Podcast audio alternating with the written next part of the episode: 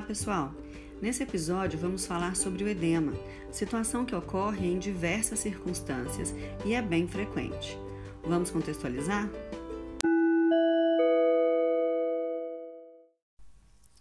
Em situações de normalidade, o líquido corporal constitui quase 60% da massa total do corpo, estando presente em dois compartimentos principais, dentro e fora das células. Cerca de dois terços dessa água se encontra no meio intracelular. O outro terço está do lado de fora das células. Aproximadamente 80% desse líquido extracelular é denominado líquido intersticial, ou seja, compõe a matriz extracelular.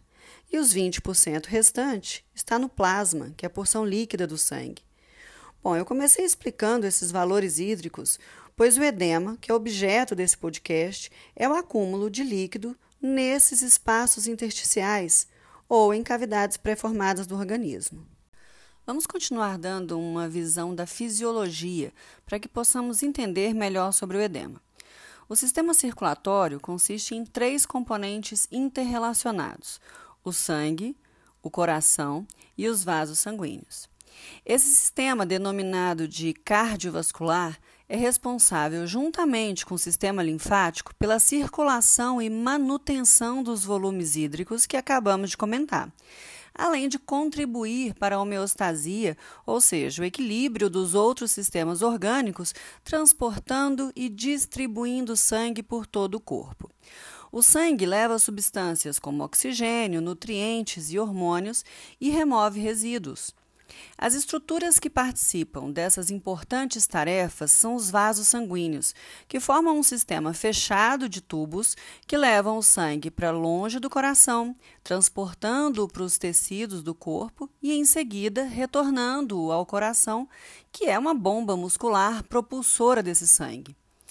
Estima-se que o lado esquerdo do coração bombeie sangue por 100 mil quilômetros de vasos sanguíneos por todo o corpo. O lado direito do coração bombeia sangue pelos pulmões, permitindo que o sangue capte oxigênio e descarregue dióxido de carbono. Os vasos sanguíneos são divididos pelo calibre e pela composição de sua parede em artérias, arteríolas, capilares, vênulas e veias. As arteríolas são menores que as artérias e muito numerosas.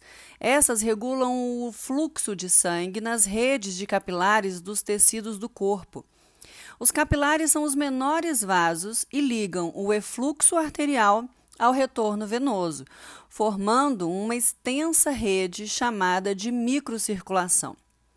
O propósito de todo o sistema circulatório é manter o sangue fluindo pelos capilares para permitir o movimento de substâncias entre o sangue e o líquido intersticial. Chamamos de hemodinâmica o conjunto de forças que influenciam no movimento do sangue do vaso para os tecidos e vice-versa. Duas pressões promovem a filtração, que é o movimento do vaso para o tecido a pressão hidrostática do sangue, que é a pressão gerada pela ação do bombeamento do coração, e a pressão osmótica do líquido intersticial. Já a reabsorção, que é o outro movimento, agora de retorno do líquido do tecido para o capilar, é regida principalmente pela pressão coloidosmótica do sangue, que é gerada pela quantidade de proteínas plasmáticas. De forma global, o volume de líquido e de solutos normalmente reabsorvido é quase tão grande quanto o volume filtrado. Este quase equilíbrio é conhecido como lei de Starling para os capilares. Vamos esmiuçar mais um pouquinho.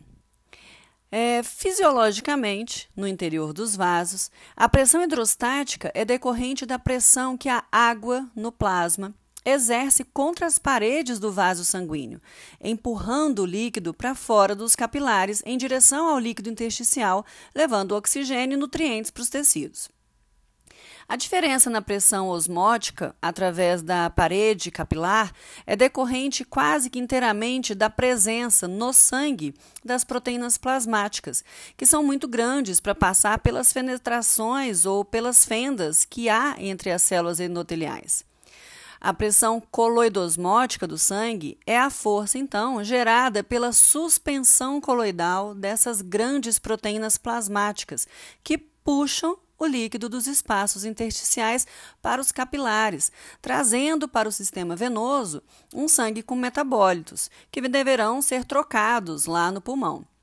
Cabe salientar aqui que os hepatócitos, que são as células do fígado, sintetizam a maioria das proteínas plasmáticas, que incluem as albuminas, que perfazem aí um total de 54% dessas proteínas plasmáticas, as globulinas, um total de 38%, e o fibrinogênio, ficando aí com 7% restante. Outro ponto fisiológico importante para falarmos, pensando no entendimento do edema, é que de todo o líquido filtrado para os tecidos, aproximadamente 85% é reabsorvido ou seja, uma parte desse líquido que sai para os tecidos, juntamente com uma minoria de proteínas que acabam escapando do sangue, não retorna para o vaso pelo processo de reabsorção. Esse excesso de líquido intersticial, ele acaba entrando nos capilares linfáticos. À medida que a linfa drena para a junção das veias jugular e subclávia, na parte superior do tórax, essas substâncias acabam por retornar ao sangue. Então, vejam a importância do sistema linfático nessa contribuição da homeostasia.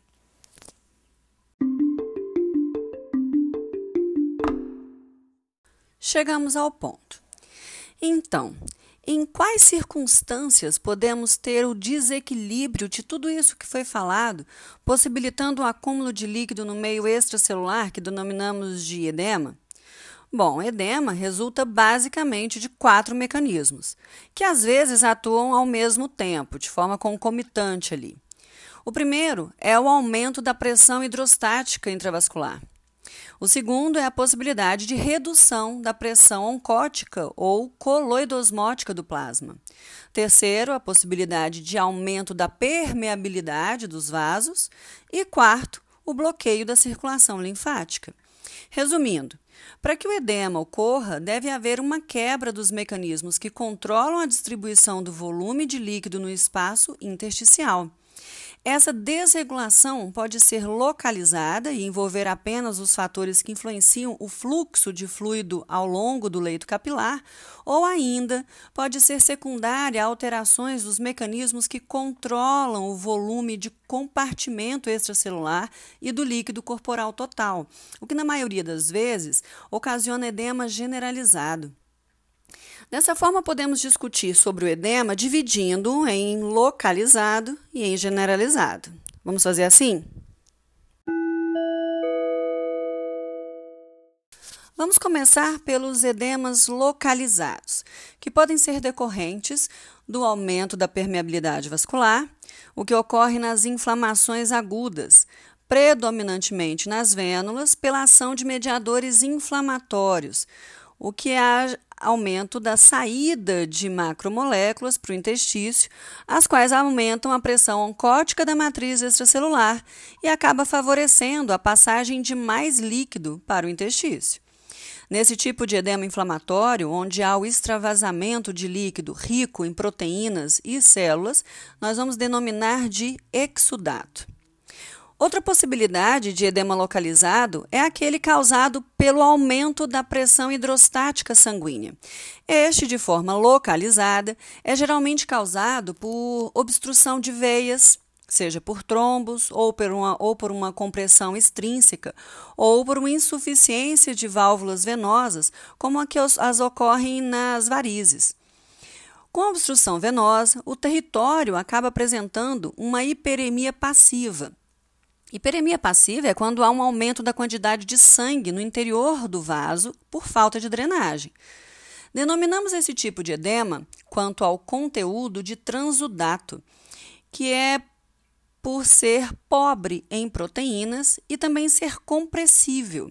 Ou seja, com a compressão rápida com o polegar na área inchada, acaba provocando o deslocamento do líquido intersticial e, após a retirada do dedo, permanece uma depressão, essa depressão positiva, quando ocorre, nós chamamos de sinal de cacifo positivo, que é o indicativo de edema.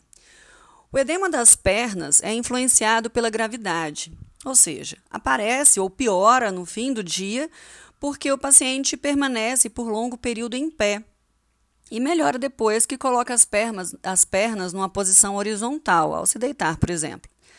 A compressão da veia cava inferior, pelo peso da barriga da gestante, ela piora o quadro de dificuldade de retorno venoso, fazendo com que a gravidez seja um momento com muitos episódios de edema de membro inferior.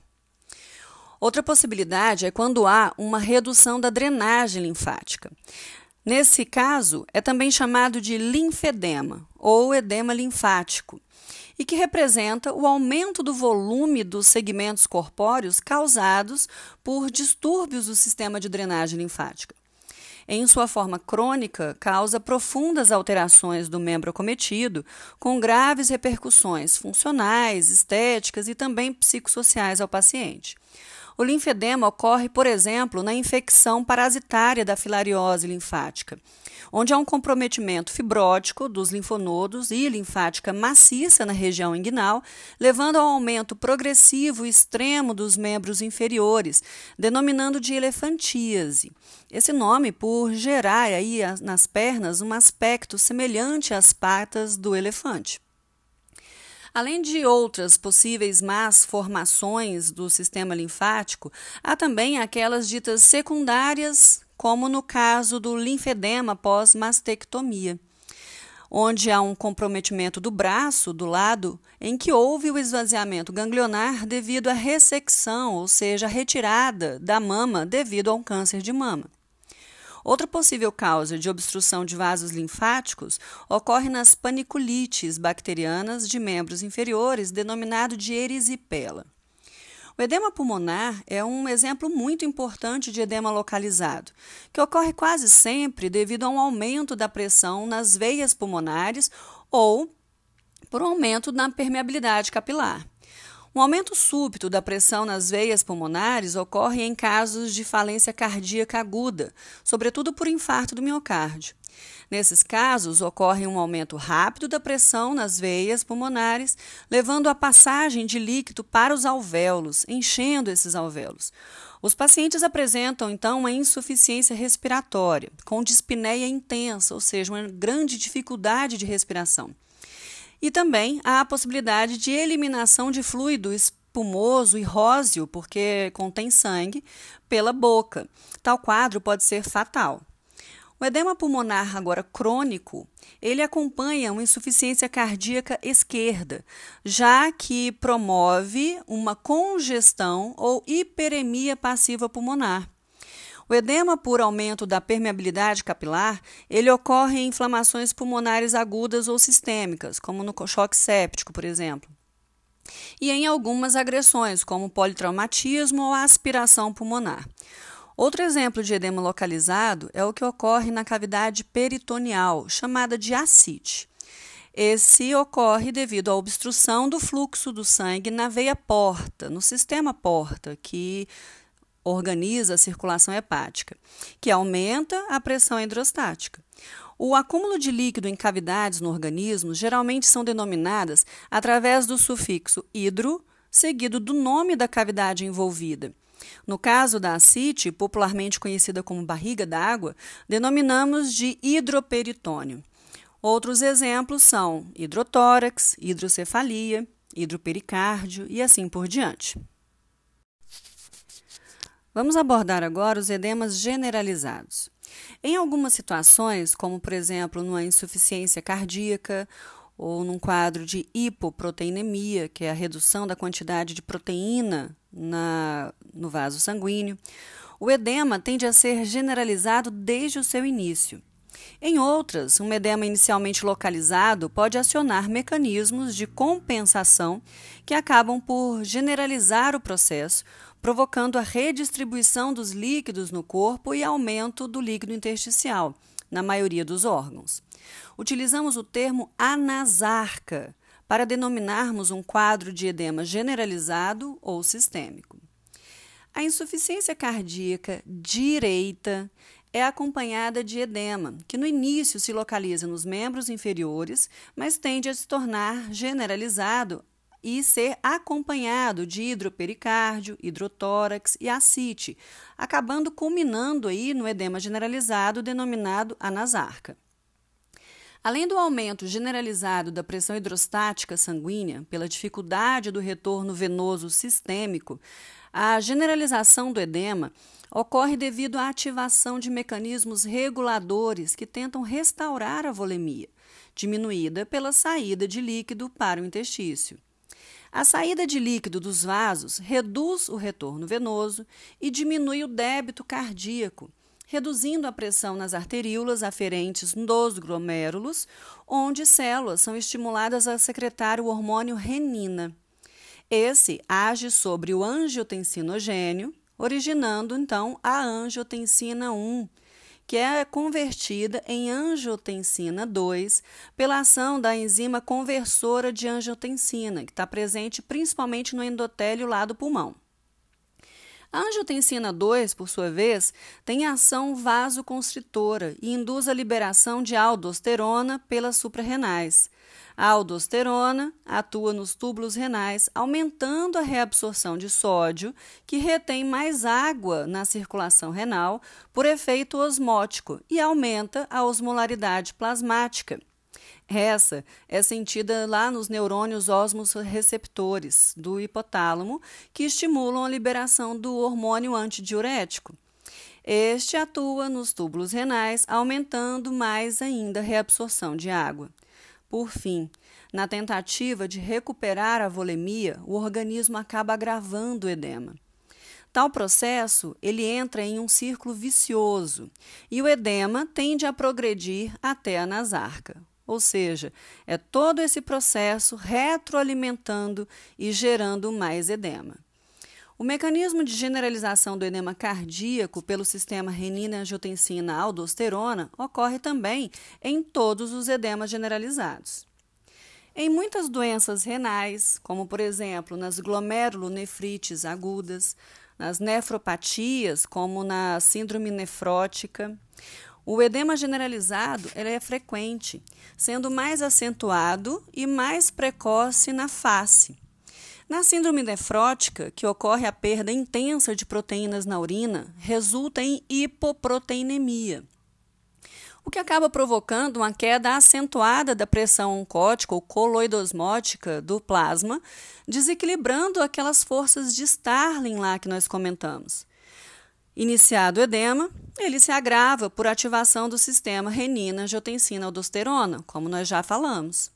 Outra etiopatogênese importante para os edemas generalizados ocorre na hipoproteinemia, quando há uma redução acentuada na proteína de na quantidade de proteínas plasmáticas, em geral por diminuição da albumina, ao desenvolvimento dessa nasarca. No caso, a hipo albuminemia reduz a pressão oncótica do plasma, diminuindo a reabsorção do, flu do fluido intersticial que se acumula de modo sistêmico. Da mesma forma que ocorre no edema da insuficiência cardíaca, a tentativa de recuperação da volemia via ativação do sistema renina-angiotensina-aldosterona também contribui para agravar o processo. São causas comuns de edema por hipoproteinemia a desnutrição proteico-energética grave, que é denominada de quaxiocor, assim como as hepatopatias, ou seja, as alterações hepáticas. Lembra que lá no fígado era o principal produtor de proteínas plasmáticas? Então, qualquer circunstâncias, né, insuficiências hepáticas, acabam por reduzir a síntese dessas proteínas. A albumina, o fibrinogênio, enfim. Um bom exemplo disso é o, é o que ocorre na cirrose, que acaba levando a um quadro de edema generalizado. Sobre o aspecto morfológico relativo ao edema, é mais facilmente observado macroscopicamente, já que microscopicamente o líquido do edema ele é observado geralmente como uma tumefação celular sutil, com clareamento e separação dos elementos da matriz extracelular. Ainda que qualquer órgão ou tecido do corpo possa estar envolvido, o edema é mais facilmente encontrado nos tecidos subcutâneos, nos pulmões e no cérebro. O edema subcutâneo pode ter diferentes distribuições dependendo da causa. Pode ser difuso ou pode ser mais evidente em locais de altas pressões hidrostáticas. O edema das partes em declive do corpo, como por exemplo as pernas, quando em pé, ou região sacral, quando encostado ou deitado, é um aspecto importante na insuficiência cardíaca congestiva, principalmente do lado direito. O edema ocorrido devido a um quadro de insuficiência renal ou na síndrome nefrótica, como comentamos, é em geral mais grave e afeta igualmente todas as partes do corpo, podendo iniciar pelo edema periorbital, ou seja, em volta dos olhos. Daí ser um importante indicativo clínico da questão do edema generalizado.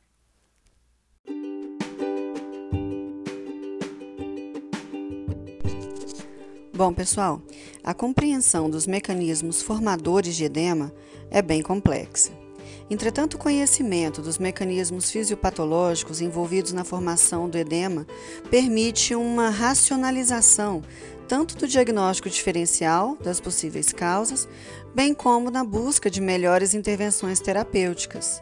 Nesse podcast, discutimos os principais mecanismos de formação do edema, tanto de forma localizada quanto referente aos grandes edemas, designados como generalizados. Para esse objetivo, foi necessário rever aspectos fisiológicos do sistema cardiovascular e princípios da hemodinâmica. Bom, eu espero que tenha ajudado na melhor compreensão ou também na boa revisão desse assunto que é tão importante na prática clínica. Bom, eu espero vocês no próximo episódio, hein? Abraços!